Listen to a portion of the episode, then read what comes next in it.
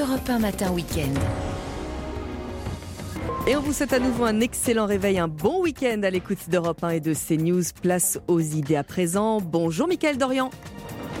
Et bonjour, bon réveil, bienvenue sur CNews et sur Europe 1. Il est 8h10, il me semble que c'est l'heure de Face à Bigot. Bonjour Guillaume Bigot. Bonjour, comment allez-vous? Très bien, ravi d'être avec vous. 45 minutes d'analyse et de décryptage de l'info avec vous, Guillaume. Et on va commencer euh, à parler de Bruno Le Maire, le ministre de l'économie, en interview dans le JDD. Notre stratégie en matière de finances publiques est claire et crédible. Ce sont ces mots. Le ministre des Finances a réagi à l'annonce de l'agence de notation S&P Global. On en parlait hier, de maintenir le double A de la France Augustin Donadieu nous a rejoint. Augustin, euh, la non-dégradation de notre note est un signal positif pour Bruno Le Maire. Oui, un signal positif, mais pas vraiment. Une surprise. Pour le ministre de l'économie, la dette souveraine française est solide et attractive, dit-il. La vraie difficulté, c'est l'inflation. Alors une inflation encore haute, 5,1% hein, sur un an au mois de mai dernier, mais en baisse de 0,8 points par rapport au mois précédent. Alors ce recul des prix euh, justifie pour Bruno Le Maire la fin des différentes aides mises en place par le gouvernement. Vous savez, chèques énergie, le chèque carburant ou encore le bouclier énergétique.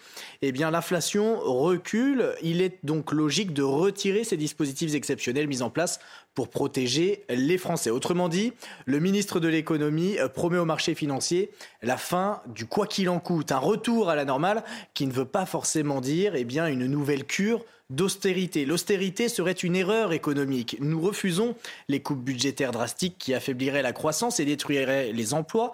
Pas d'austérité donc, mais de la responsabilité à tous les niveaux. Alors ce discours de sobriété pourrait contraster avec les promesses du président de la République, Emmanuel Macron, qui avait promis une baisse de 2 milliards d'euros des impôts sur les classes moyennes. Pas d'incompatibilité pour le ministre de l'économie. Cet argent doit être rendu aux Français qui travaillent. Le travail doit payer. C'est le fil directeur de notre politique économique. Enfin, le ministre de l'économie, toujours Bruno Le Maire, en profite pour vanter la bonne santé économique de la France. Nous progressons vers le plein emploi. Notre taux de chômage est au plus bas depuis 40 ans. Nous ouvrons à nouveau des usines. Nous créons euh, des emplois ouvriers. Nous sommes la nation la plus attractive pour les investissements étrangers en Europe. Fin de citation. Merci euh, Augustin Donadieu. Euh, Guillaume Bigot, lorsque l'agence de notation Fitch avait rétrogradé la France, euh, Bruno Le Maire avait dit en gros que ça n'était pas de sa faute. Visiblement, la note est bonne. Là, c'est grâce à lui. Mais écoutez, vous me, vous me tirez l'herbe, vous me retirez le, coupez un peu l'herbe sous pied parce que c'est exactement ça. C'est-à-dire, euh, euh, si ça avait baissé, ce n'aurait pas été de sa faute. Il avait prévenu avant. Et puisque la note finalement n'est pas dégradée, c'est donc de sa responsabilité. Là, on, et en plus, c'est pas une surprise pour lui. Hein, on nage en plein, en plein macronisme. C'est vraiment quand il y a un succès euh, c'est vraiment dû à eux. Et quand il y a un échec, c'est dû aux autres. Enfin, c'est quand même assez étonnant. Mais il y a beaucoup de choses qui sont dites dans, cette euh, interview et dans, qui, vient d'être d'être résumée. Il y a énormément de, choses et qui peuvent paraître assez contradictoires.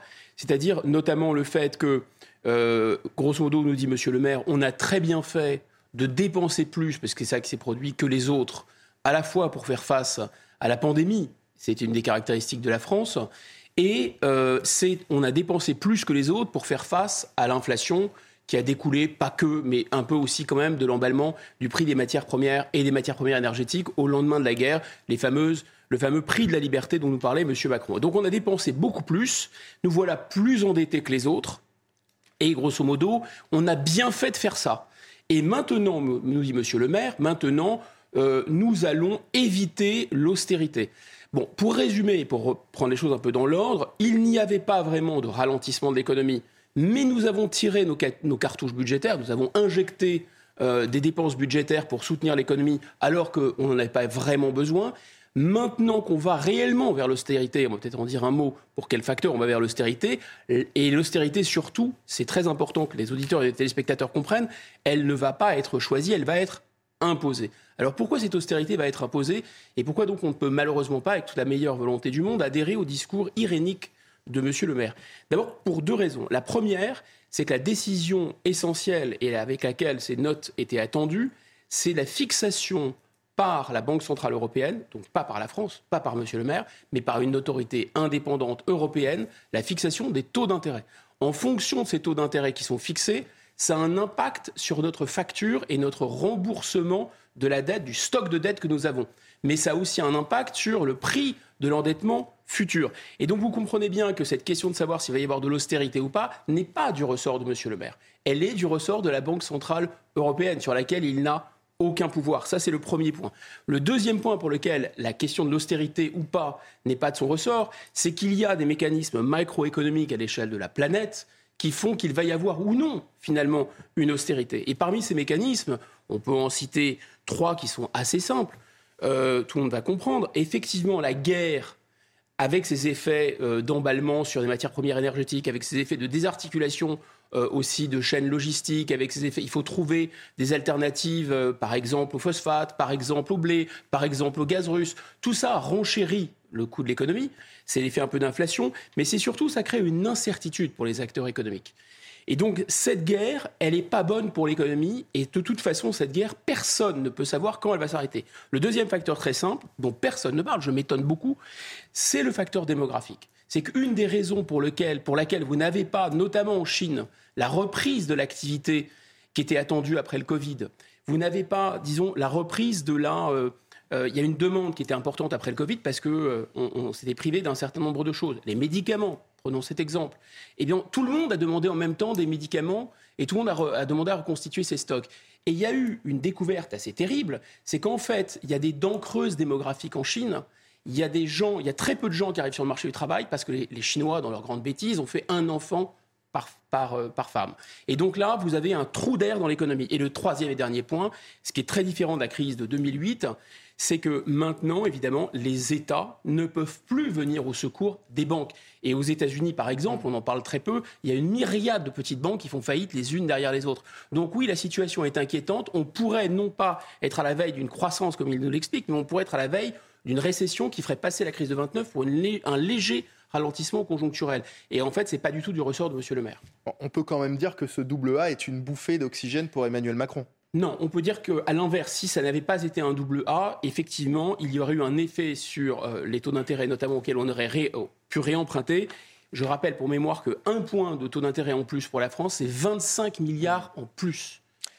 Bien, le gouvernement peut-il bannir Twitter? C'est une possibilité annoncée en début de semaine par le ministre délégué au numérique Jean-Noël Barrot si le réseau social américain ne signe pas le code de bonnes pratiques de l'Union européenne, des bonnes pratiques qui concernent notamment la lutte contre la désinformation en ligne. Les explications d'Adrien Spiteri.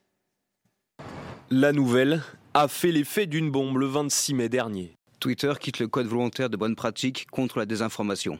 L'annonce a été faite par le commissaire européen au marché intérieur Thierry Breton. Ce code de bonnes pratiques a vu le jour en 2018. Son objectif mieux coopérer avec les fact-checkers et priver de publicité les sites diffusant de fausses informations. Au total, il regroupe une trentaine de signataires comme Google ou Microsoft. Très vite, le gouvernement français réagit. Le ministre délégué au numérique monte au créneau. Twitter sera banni s'il ne se conforme pas à nos règles de l'Union européenne. La lutte contre la désinformation sera une obligation légale à partir du 25 août dans l'Union européenne, en vertu de la loi sur les services numériques. Les amendes pourront aller jusqu'à 6% de leur chiffre d'affaires mondial. Alors Guillaume, faut-il bannir Twitter si le réseau refuse de, se plier aux, règles de l'Union européenne?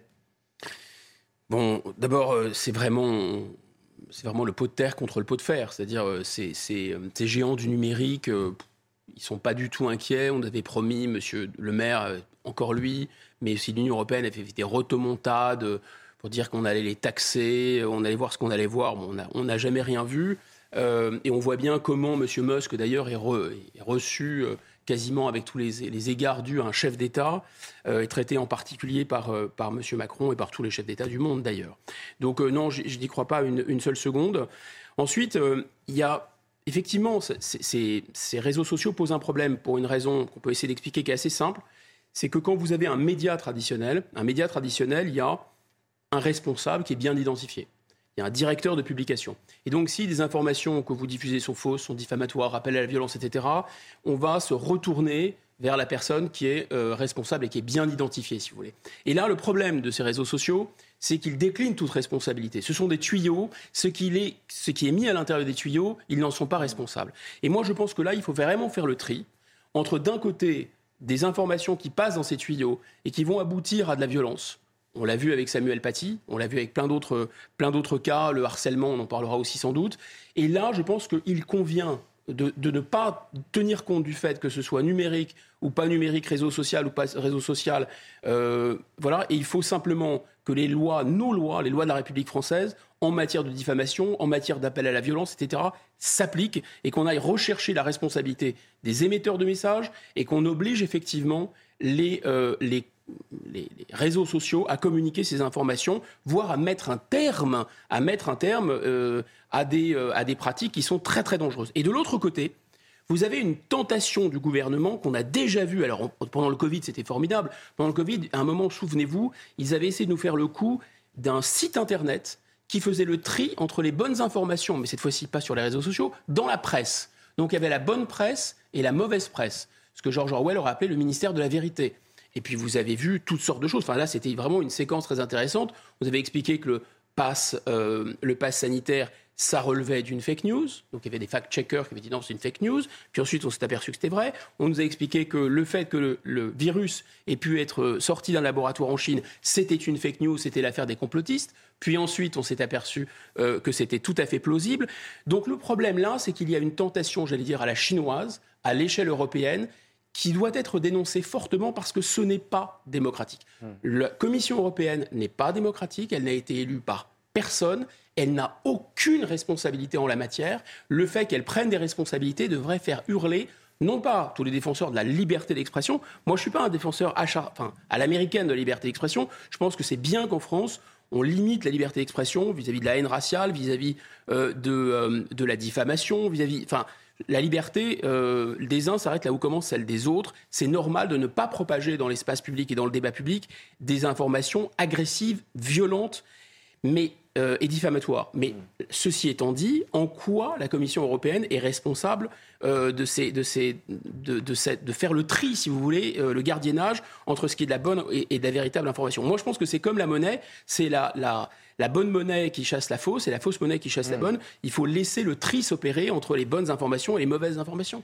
Alors, on parlait aussi euh, hier euh, avec vous, Guillaume, hein, de, harcèlement scolaire et de la responsabilité justement des, réseaux sociaux. Ne faudrait-il pas les euh, contraindre à agir plus rapidement pour retirer des, propos jugés insultants ou, violents? Actuellement, ils sont, tenus, ils sont tenus à les retirer dans les 15 jours. 15 jours, c'est énorme. 15 jours, c'est énorme, mais vous avez remarqué, parce qu'il y a là eu une détermination notamment des États-Unis, euh, mais enfin, la détermination des États euh, occidentaux et même de la France d'ailleurs a été très forte à l'égard des contenus euh, liés à Daesh. Et on avait effectivement beaucoup de contenus extrêmement choquants qui étaient produits par l'État islamique. Ça a posé un problème d'ordre public en France, dans les différents États. Et ensuite, les réseaux sociaux ont été contraints à. Moi, je pense qu'un État ne doit pas s'interdire d'attaquer les réseaux sociaux sur le fondement de, euh, enfin, des, effets en matière d'ordre public. Et, en fait, contrairement à ce qu'on pense, on a des leviers. Là, je pense que c'est utiliser le prétexte d'un problème qui est réel, le harcèlement, la diffusion d'incitations à la violence, qui ne sont malheureusement pas toujours censurées par les réseaux sociaux, alors que les réseaux sociaux, comme vous savez, à l'américaine, censurent pour des raisons puritaines euh, voilà le fameux tableau de Courbet, par exemple, là, l'origine du monde. Alors là, euh, les protestants américains se signent au secours, mon Dieu, etc. Des images de décapitation, ça passe crème. Bon, ça passe à crème, disons. Donc c'est vraiment très choquant. Donc on doit, euh, les juges français, l'État français et le droit français doivent s'appliquer, y compris sur les réseaux sociaux.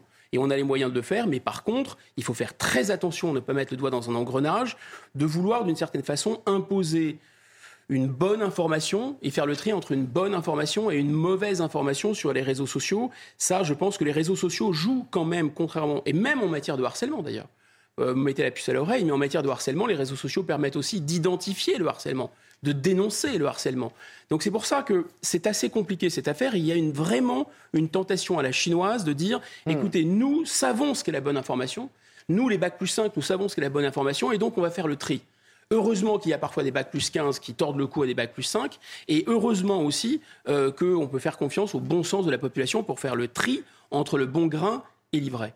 Allez, un tout autre sujet à présent. Hier, le match de foot Ajaccio-Marseille a été marqué par de nombreuses tensions entre supporters. Déjà avant le match, ce sont des cris racistes, des jets de projectiles et des feux d'artifice que les deux camps se sont échangés. Les CRS ont dû intervenir par le biais notamment de gaz lacrymogène. Le récit de Christina Luzzi. L'atmosphère était pesante en début de soirée et la tension est montée euh, brutalement à Timizol aux alentours de 19h40 au moment où les supporters marseillais sont arrivés au pied du stade. Et c'est là euh, que les premiers incidents ont éclaté. Les échauffourées se sont ensuite poursuivis à l'intérieur du stade avant le coup d'envoi avec euh, des insultes et des jets de projectiles. Des supporters phocéens ont également tenté de s'introduire sur la pelouse et ont failli parvenir à leur fin. Ils ont été empêchés par l'intervention des gardes mobiles. Dans le même temps, on apprenait via le compte Facebook de Sandra Peraldi, présidente du Rotary Parade qu'un petit garçon de 8 ans atteint d'un cancer et ses parents, invités à cette rencontre et venus aux couleurs de l'Olympique de Marseille, avaient été euh, violentés par des individus qui s'étaient introduits dans leur loge. Euh, des faits confirmés dans un communiqué par le club asséiste. Le match s'est ensuite déroulé euh, sans d'autres incidents notables. À l'issue de la rencontre remportée 1-0 par le club corse, les supporters marseillais ont été confinés un long moment au stade François Coty avant d'être conduits aux alentours de minuit vers un hôtel et un gymnase transformé en dortoir. Euh, selon l'AFP, un journaliste de France 3 Corse Viasté aurait été agressé par des supporters marseillais et son matériel de reportage aurait été euh, détérioré. Euh, la situation est redevenue calme par la suite. Et à noter que vendredi, un autre match, Bordeaux-Rodez, a dû être interrompu à la 22e minute après qu'un supporter de Bordeaux ait bousculé un joueur de Rodez qui est resté plusieurs minutes au sol. Guillaume, le foot et, les violences hein, de supporters de plus en plus difficiles à maîtriser. Certains clubs ont pourtant réussi à, éloigner les ultras. C'est-à-dire, il y a ce phénomène du hooliganisme euh, qui avait euh, dans les années, vous êtes trop jeune, mais dans les 80-90, il, y, a eu des, phénomènes, enfin, il y a eu des, épisodes qui étaient atroces, euh, abominables. il y a eu le stade du Hazel avec des dizaines de morts. Il y a eu l'effondrement aussi de cette, cette tribune à hmm. Furiani, justement en Corse. Donc vraiment, le hooliganisme a tué. Des, mesures avaient été prises, je pense, qui avaient été assez efficaces. Euh, alors, elles sont peut-être jamais assez efficaces. Il faut revoir peut-être la, la copie, mais euh, pour interdire euh, les stades aux gens les plus violents et pour vraiment prendre des, des, mesures notamment de séparation. J'ai vu dans le match Ajaccio-Marseille, c'est d'ailleurs assez un peu choquant quand on voit ces images, qu'il y a des filets anti-projectiles. Donc on est obligé finalement d'encager euh, les supporters pour les protéger contre la détestation et la vindicte des autres. C'est incroyablement triste. D'abord avec l'affaire de cet enfant de 8 ans euh, qui est malade et qui va là pour se changer les idées et qui est agressé. Enfin, c'est c'est vraiment, on est dans le sordide. Et en réalité, le, football, il faut assumer sa, je dirais, sa dimension compétitive. Qu'est-ce que c'est le football? C'est un moyen, c'est encore un des rares endroits où il peut y avoir une sorte de euh, d'appartenance collective, d'affection sociétative, d'appartenance identitaire forte, où les gens appartiennent à un groupe et où ils vont d'une certaine façon projeter des passions populaires qui existent, on ne peut pas les évacuer, et dans un stade. Et l'idée, c'est l'idée du catharsis, c'est l'idée de la sublimation. On expulse cette violence, mais c'est totalement symbolique, et c'est à l'intérieur de règles, les règles de l'arbitrage, on a vu qu'un arbitre a été agressé, et ça expulse la violence collective. Là, malheureusement, on voit bien que cette violence qui est dans la société partout, elle s'invite aussi dans les stades et elle ne peut plus, elle ne peut plus complètement être, euh, être contrôlée. C'est vraiment euh, très triste. C'est d'autant plus triste que Enfin, c'est pas d'autant plus triste, c'est qu'il y a des matchs qui sont à risque, mais en plus, moi je suis pas un spécialiste du foot, mais entre Ajaccio et Marseille, ça me semblait pas être mmh. euh, une haine, si vous voulez. En plus, il y a même, je me suis laissé dire qu'à Ajaccio, il y a des supporters de l'OM. Donc normalement, il y a des espèces d'inimitiés comme ça euh, entre clubs euh, qui sont euh, répétés de, décennie en décennie. Là, c'était pas vraiment le cas. Donc ça, c'est encore un indicateur, un indicateur de plus, oui, que, que la cocotte minute sociale, elle est, elle est très, très, est très difficile de contenir la vapeur. Alors la solution, c'est quoi? Les clubs doivent être plus fermes avec, avec certains de leurs supporters? Avec les plus virulents je crois qu'on doit interdire quand même de clubs une cinquantaine de, personnes par an en France, quelque chose dans ce goût-là. Euh, les Britanniques ont l'air beaucoup plus euh, plus durs que nous. Hein. Le, ton euh, le ton et de la répression en Grande-Bretagne de ces excès est beaucoup beaucoup plus fort. Oui, peut-être qu'il faut être être plus dur avec les supporters. Moi, je m'étonne quand même que on n'arrive pas, parce qu'en général, vous avez, vous avez des familles, ça se transmet, etc je ne comprends pas pourquoi, euh, c'est assez incompréhensible, pourquoi. Euh, il va y avoir une détestation avant le match. Que les gens aient hâte euh, de régler d'une certaine façon leur, enfin de voir qui va être le meilleur sur le terrain, je le comprends très bien. Mais pourquoi s'invectiver, s'agresser avant le match? Ensuite, je, pourrais davantage comprendre, si vous voulez, qu'il y, ait des débordements parce qu'il y a une erreur d'arbitrage, estime que c'est injuste, etc. La passion populaire fait que. Mais là, c'est extrêmement choquant. C'était même avant le match, vous vous rendez compte mm. Donc les gens, comme s'ils avaient envie d'en découdre. Mais on voit cette société à nouveau euh, débordée de partout. Et on peut prendre donc des mesures contre, plus, plus dures euh, contre les hooligans. Je ne suis pas sûr que ça contiendra cette violence qui malheureusement déborde de partout. Allez, il est 8h30 sur euh, CNews et sur Europe 1. Tout de suite, c'est le rappel des titres de l'actualité de ce dimanche avec Augustin Donadieu. Les premiers décrets d'application de la réforme des retraites ont été publiés au journal officiel. Parmi ces deux premiers textes, elle importe progressivement l'âge légal de départ à la retraite de 62 à 64 ans. L'autre texte concerne les catégories dites actives de la fonction publique, comme les pompiers ou les policiers, dont l'âge de départ a également été rehaussé. Ces deux décrets sont les premiers des 31 textes d'application qui doivent être publiés avant le 1er septembre. Et ces, deux, premières publications interviennent deux jours avant la 14e journée de mobilisation prévue mardi prochain. Une marée de drapeaux arc-en-ciel a déferlé hier dans les rues de Saint-Denis, au nord de la capitale. Des milliers de personnes ont défilé à l'occasion de la marche des fiertés des banlieues. Entre slogans pour la PMA, contre le gouvernement et contre le patriarcat, les manifestants ont marché pour défendre les droits des personnes LGBTQI, résidant dans les quartiers populaires. Et les opérations de secours ont pris fin à l'étranger en Inde après l'accident de train dramatique survenu vendredi. Les autorités indiennes tentent maintenant de comprendre les causes de cette tragédie qui aura tué au moins 288 personnes et blessé plus de 950 autres. Selon certains responsables de chemin de fer, l'accident impliquant trois trains, dont deux transportant des voyageurs, aurait été causé par une erreur de signalisation. Il s'agit du pire accident ferroviaire du pays depuis 22 ans.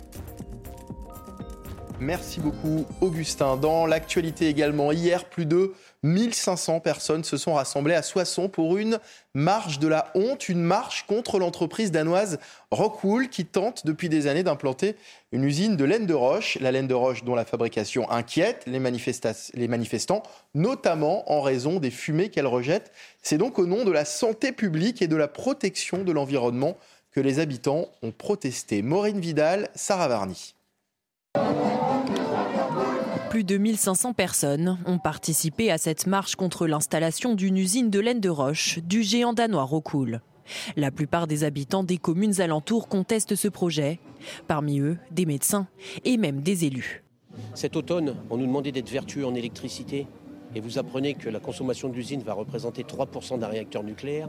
J'ai reçu il y a une quinzaine de jours un courrier du préfet m'appelant à faire attention auprès des administrés à la consommation d'eau en restreignant les usages alors que l'usine va consommer elle seule 20 mètres cubes d'eau chaque heure. Les habitants craignent aussi les vapeurs de produits toxiques qui pourraient s'estimer à plus de 800 tonnes de polluants par an selon les organisateurs de l'événement. Un procédé de fabrication jugé obsolète. On a les alternatives qui sont des alternatives végétale pour la plupart, linge, chanvre, paille, bois, ou bien animal, la laine de mouton, bah oui, dont on ne fait pas grand-chose aujourd'hui. Et puis il y a aussi le coton qu'on recycle. Vous voyez, on a tous ces moyens-là, et c'est ça qui va être vraiment le projet d'avenir pour Soissons, et non pas cette usine qui est d'un autre temps. Dimanche prochain, le maire de Courmel organisera une consultation citoyenne dans son village, à l'issue de laquelle il prendra rendez-vous avec le préfet de l'Aisne.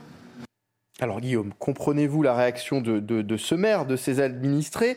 Euh, réaction dont visiblement tout le monde se fout puisque euh, le, tribunal administratif euh, lui impose aujourd'hui de réexaminer la, demande.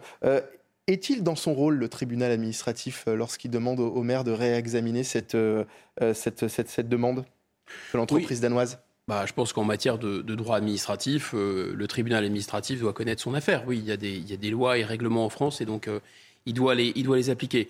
Euh, c'est difficile de prendre, parti. En plus, il y a un élément euh, extrêmement technique parce que qu'est-ce qui est reproché finalement à cette usine? C'est un investisseur danois qui s'appelle Rockwool. Il est question de créer 130 euh, emplois. Il est deux reproches. C'est énergétivore et c'est polluant d'un côté, énergivore et polluant d'un côté. Et ça aurait en plus cette laine de roche des effets cancérigènes, des effets nocifs pour la santé. La technique, qu'est-ce que c'est? C'est de prendre euh, de la roche volcanique qui est importée d'assez loin, d'Allemagne, d'Europe de l'Est, la faire venir, donc déjà ça dépense du carbone, vous, vous utilisez des produits chimiques, vous euh, chauffez ça à 1400 degrés, donc ça, ça prend énormément d'énergie et donc à nouveau euh, dépense de CO2. Le but c'est quoi? C'est de produire de la laine de roche qui est moins chère que la fameuse laine de verre pour pouvoir ensuite isoler. Et comme vous savez, il y a un grand boom de l'isolation puisque le gouvernement fait des incitations à tout craint, si j'ose dire, pour euh, isoler les maisons. Et donc, au nom de quoi? Moins de CO2, protection euh, de, la planète, etc. Rappelons que la France émet 1% du CO2 mondial, donc c'est pas parce qu'on va couvrir tous les bâtiments en France euh, de laine de verre, de laine de roche, de je sais pas trop quoi, qu'on va changer quoi que ce soit au réchauffement climatique. Il faut vraiment que les gens aient bien ça en tête, qu'on le répète, qu'on le répète, parce qu'il y a une telle propagande, un tel matraquage, c'est fou. Et donc on assiste à, trois phénomènes. Je, ne peux que poser des questions. Je n'ai malheureusement pas de réponse. Je suis désolé de vous frustrer. La première, on peut se poser la question de savoir s'il n'y a pas une folie verte qui s'est emparée de nos dirigeants. La folie verte, c'est quoi? C'est de dépenser énormément de CO2 pour installer des éoliennes, pour installer des panneaux solaires, pour installer des usines à recycler, euh, à, faire du, phosphate, euh, euh, pour installer. Alors là, on est tout à fait dans ce cas-là. C'est-à-dire, c'est une usine qui produit de la laine de roche. Donc normalement, c'est vertueux pour l'environnement. Et en même temps, quel est le bilan carbone de cette affaire? Donc ça, c'est vrai que la question mérite vraiment d'être posée. J'ai pas la réponse. Et en plus, et en plus, certaines de ces usines de production de laine de roche, pas celle-ci, fonctionnent au charbon. Alors, je vous raconte pas, euh, en plus, la pollution, les particules fines, mais pas celle-ci, je crois. Deuxième mécanisme, la question de savoir si on n'est pas dans, et je vais un peu me contredire, rentrer dans une forme d'ingouvernabilité. C'est-à-dire, s'il n'est plus possible, imaginez des élus locaux euh, au niveau du département, au niveau de la région, l'État, qui se démène pour attirer des investisseurs. Là, en l'occurrence, c'est un investisseur danois qui va injecter euh, de l'argent. Ça fait des années qu'ils sont en train de déployer euh, cette usine. Et en fait, c'est bloqué par les autorités locales. Alors, ont-ils le droit ou non? C'est pas à moi de le dire, c'est plutôt aux tribunaux d'expliquer si oui ou non le maire a le droit de s'opposer. Mais on voit bien qu'un principe d'ingouvernabilité, en quelque sorte, est installé à la fois à la faveur du principe de précaution, et à la fois à une sorte de défiance généralisée. C'est-à-dire qu'en fait, les citoyens, mais aussi les élus, se disent, mais finalement, si on nous impose, euh, par exemple, l'installation d'une usine, c'est qu'il y a des intérêts derrière, des intérêts de gros sous, etc. Ça doit arranger certains. Bref, la notion d'intérêt général, d'une certaine façon, a été un peu mise en cause. On disait à la fin de l'Empire romain, deux augures ne peuvent plus croiser le regard sans sourire je pense qu'on n'en est pas très loin de ce point. C'est-à-dire que dès lors qu'une décision est prise par des élus, on se dit oui, mais enfin bon, d'accord, mais ça intéresse qui et ça va et ça, c'est dans l'intérêt de qui? Je pense qu'il faut faire très attention à ça parce que les décisions peuvent être bonnes, elles peuvent être mauvaises, elles peuvent être contestables. En règle générale, la corruption existe, mais ce n'est pas la règle, si vous voulez. Allez, on va euh, s'intéresser à présent à l'agenda de notre président Emmanuel Macron qui est attendu dès demain en Normandie. Le président se rendra euh, d'abord au Mont-Saint-Michel pour fêter le millénaire de l'abbaye et mardi, c'est dans le Calvados que le chef de l'État lancera les préparatifs du 80e anniversaire du débarquement prévu le 6 juin 2024. Un déplacement pour commémorer donc, mais aussi pour prendre de la distance face aux manifestations prévues le même jour contre la réforme des retraites. On voit ça avec Gauthier Lebret.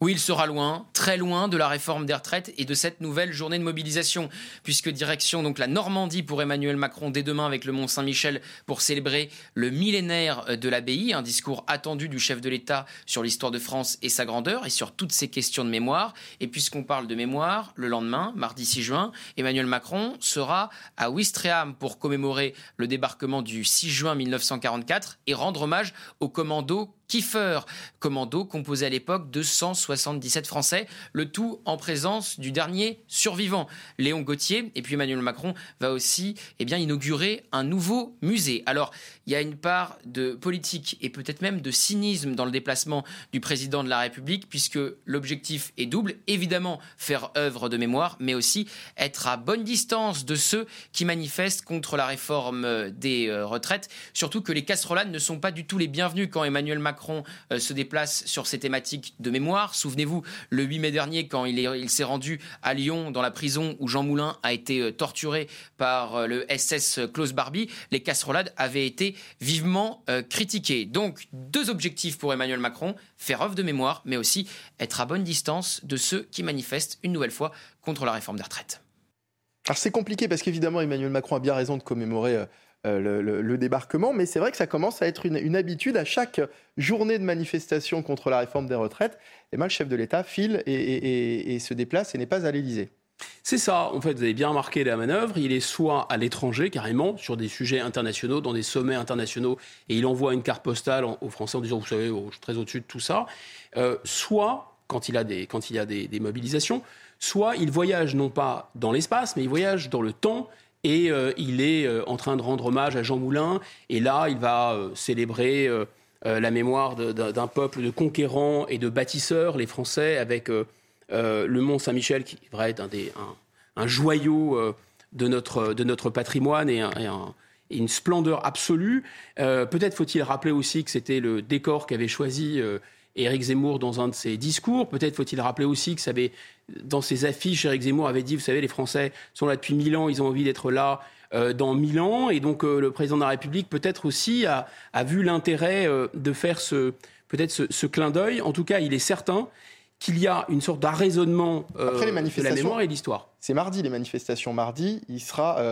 Ah avec, je pense même, mais au témoin d'un doute, je pense que j'ai vu qu'il allait visiter l'école des fusiliers marins c'est-à-dire là où sont formés les commandos marines, mmh. c'est-à-dire la crème de la crème de l'armée française, et en même temps avec Louis Gauthier, un des grands héros euh, français de la Seconde Guerre mondiale, puisqu'il faisait partie du fameux commando Kiefer, les bérets verts, qui ont été les premiers à débarquer, euh, à poser un pied sur le, sur le sol. Il y avait eu des parachutés euh, anglo-saxons, mais là, c'était des Français qui, les premiers, avaient pris les balles allemandes lors d'une vague d'assaut qui avait précédé le débarquement du 6 juin 1944. donc là, finalement, le président de la République va se draper dans la gloire de l'histoire de France euh, la continuité de l'histoire de France, les millénaires et euh, le courage sans nom euh, de, ces, de bérets verts. Évidemment, c'est un moyen de dire si vous tapez sur des casseroles, vous êtes des minables, etc. Bon.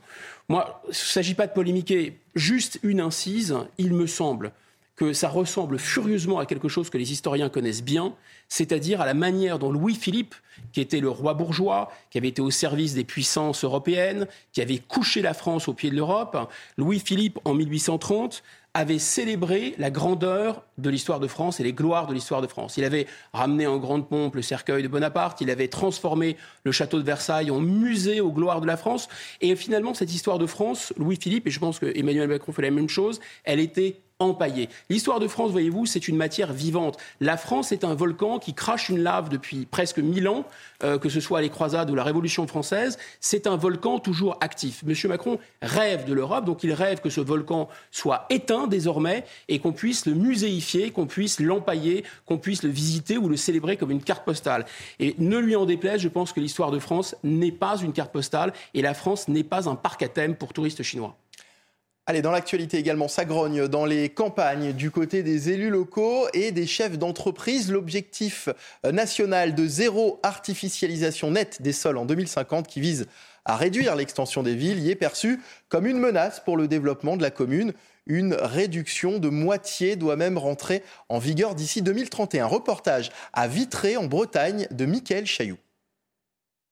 Entre 2011 et 2021, Vitré a englouti 500 hectares de verdure, un tiers pour loger des entreprises dans des zones industrielles, deux tiers pour accueillir des habitants dans des lotissements tout neufs. Avec ce nouveau texte de loi, la commune doit réduire de moitié sa surface à construire dans les dix prochaines années.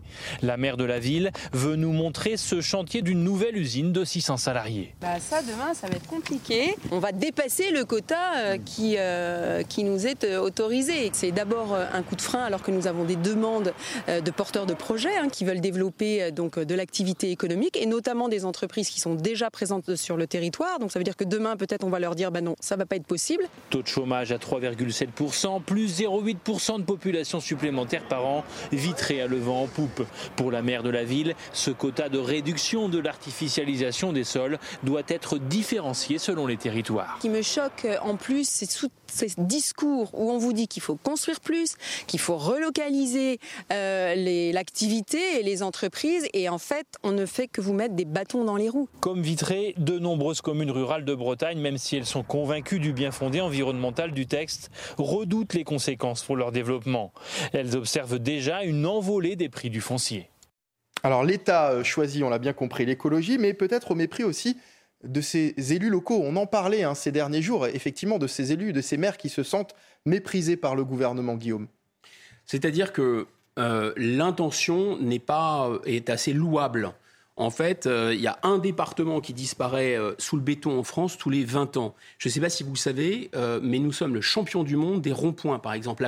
la moitié des ronds-points sur la planète Terre se trouve en France. Donc oui, il y a eu beaucoup d'excès, il y a eu un enlaidissement considérable à coups de béton, de ciment, de bitume euh, du plus beau pays du monde, et peut-être faut-il mettre un stop. Donc l'idée du zéro artificialisation nette, ça découle de la loi climat et résilience. À partir de 2030, il faut diviser par deux le rythme d'artificialisation, et 2050, ça sera zéro artificialisation. Mais l'enfer, à nouveau, est pavé de bonnes intentions. Pourquoi? D'abord, pour une première raison, c'est que euh, vous avez les maires, effectivement, dans des petites communes qui ne sont pas concernés par ça.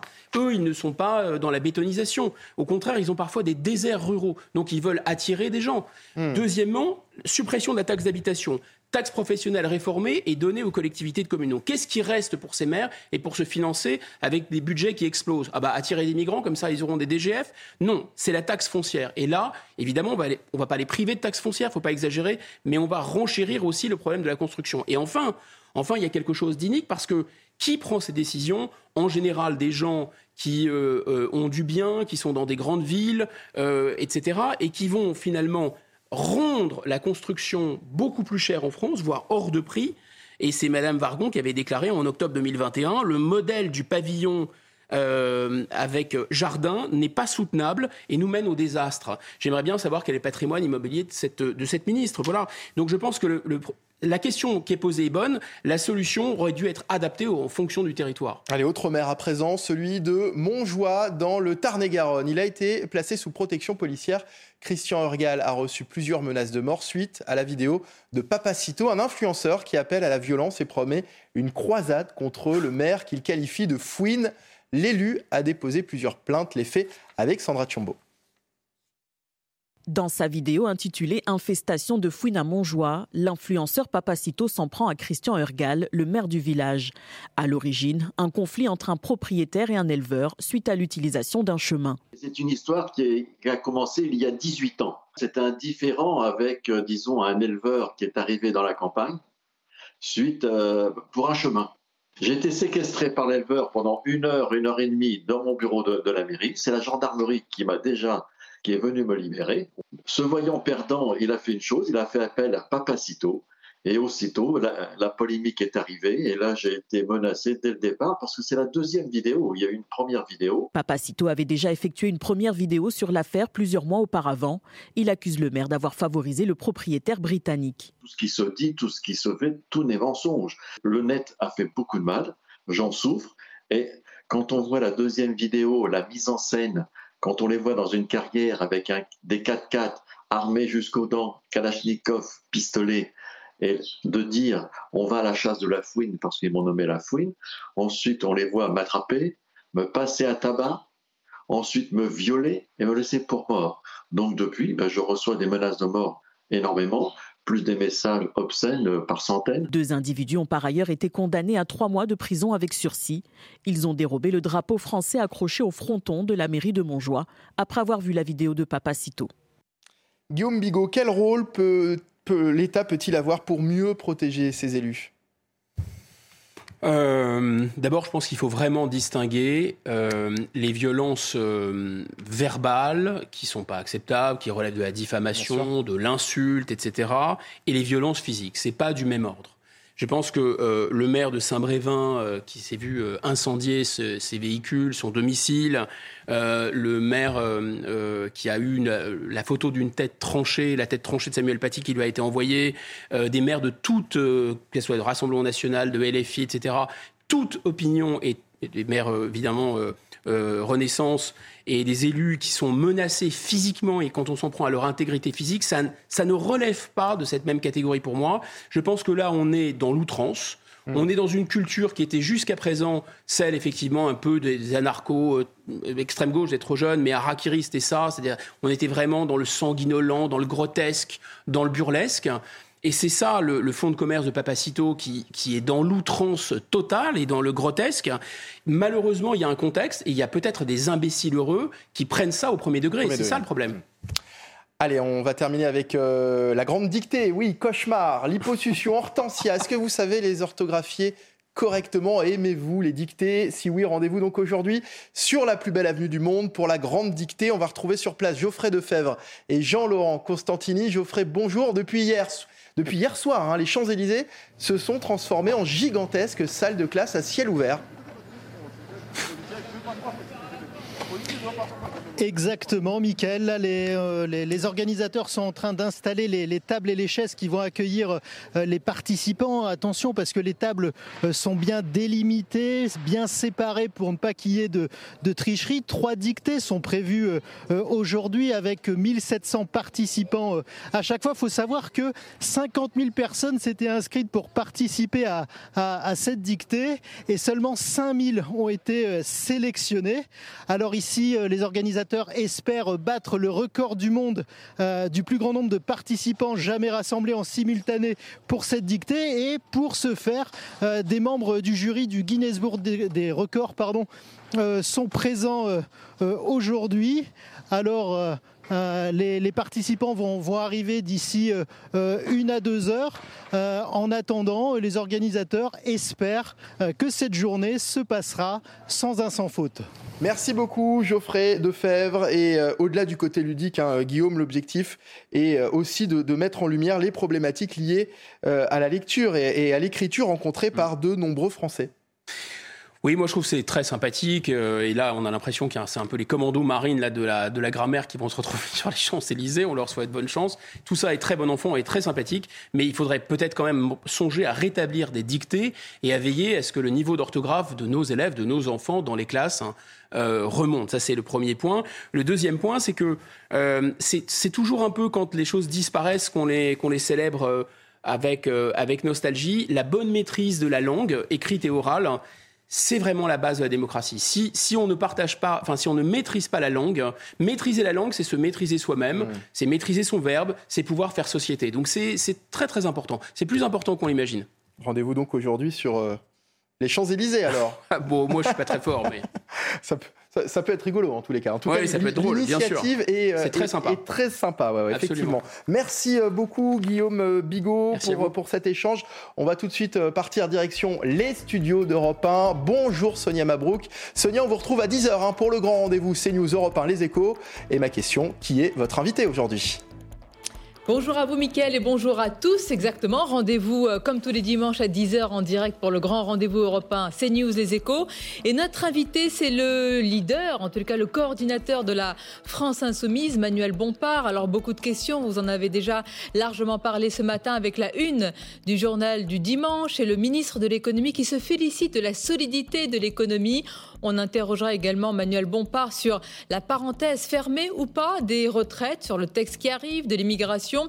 Et puis enfin sur les bisbis aussi au sein de la NUPES avec François Ruffin qui peut-être fait cavalier seul. Donc programme chargé et rendez-vous comme d'habitude à 10h en direct. Programme chargé en effet. Merci beaucoup Sonia. Et rendez-vous donc à 10h, oui, pour le grand rendez-vous, l'interview politique de votre dimanche. Vous restez avec nous sur CNews, la matinale week-end continue. Et sur Europe 1, c'est l'heure de retrouver Lénaïque Monnier et Frédéric Tadei. C'est arrivé demain.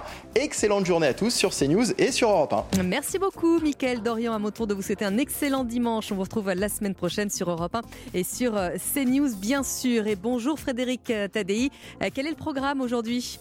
Bonjour les naïcs, on va commencer par s'intéresser aux nombres premiers avec Yann Prado. Les nombres premiers sont en première ligne aujourd'hui de l'informatique mais aussi de la cryptographie. On s'intéressera ensuite aux 24 heures du Mans qui fêtent leur centième anniversaire eh le week-end prochain avec Stéphane Bois et Guillaume Nadelec qui publient 24 heures et malheur du Mans. Et l'on terminera l'émission avec Apollonia Poilane, comment une boulangère réussit à intéresser les petits-enfants qui cherchent un cadeau pour la fête des mères. La réponse, c'est tout à l'heure. Et ce sera après euh, le journal de 9h. Nous parlerons, nous aussi, euh, cher Frédéric, euh, de la fête des mères. On verra que cette année, en cette période d'inflation, elle n'est pas à la portée de toutes les bourses. Le journal arrive et on vous retrouve juste après. À tout à l'heure sur Europe 1.